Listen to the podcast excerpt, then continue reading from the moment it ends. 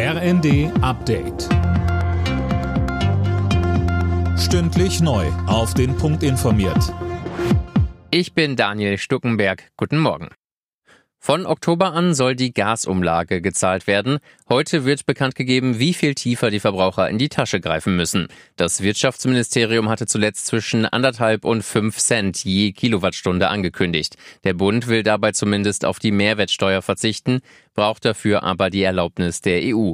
Finanzminister Lindner sagte im ZDF, In jedem Fall müssen wir eine Möglichkeit finden, dass dieser, ich sage mal, solidarische Akt, das ist es ja, dass der nicht auch noch mit einer Steuer belegt wird und der Staat davon profitiert.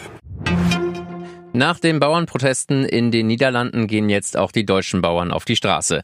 In Bonn ist eine Trecker-Demo geplant. Anlass sind Pläne der EU-Kommission, den Einsatz von Dünger- und Pflanzenschutzmitteln in sensiblen Gebieten komplett zu verbieten. Mitorganisator Anthony Lee sagte uns, Die Mühlen melden alle, dass wir nicht in der Lage sind, uns mit brotbackfähigen Weizen in diesem Jahr selbst zu versorgen. Das wird sich weiter forcieren und wenn wir dann sogar noch die Hälfte der Flächen gar nicht mehr nutzen können, ist ja wohl selbsterklärend, dass wir alles importieren. Und der Punkt ist ja, wo wird denn Landwirtschaft mit mehr sozialen Umweltauflagen, aber auch mit mehr Tierwohl betrieben als in Deutschland? Auf diese Frage haben wir noch nie eine Antwort gehört. Und das wollen wir jetzt erfahren.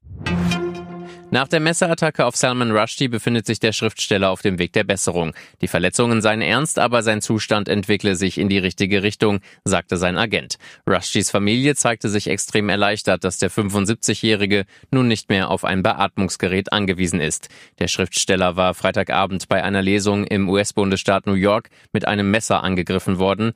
Dem 24-jährigen Angreifer wird versuchter Mord vorgeworfen. In der Fußball-Bundesliga hat der FC Bayern das erste Heimspiel der Saison gewonnen. Gegen den VfL Wolfsburg kamen die Münchner zu einem 2 zu 0.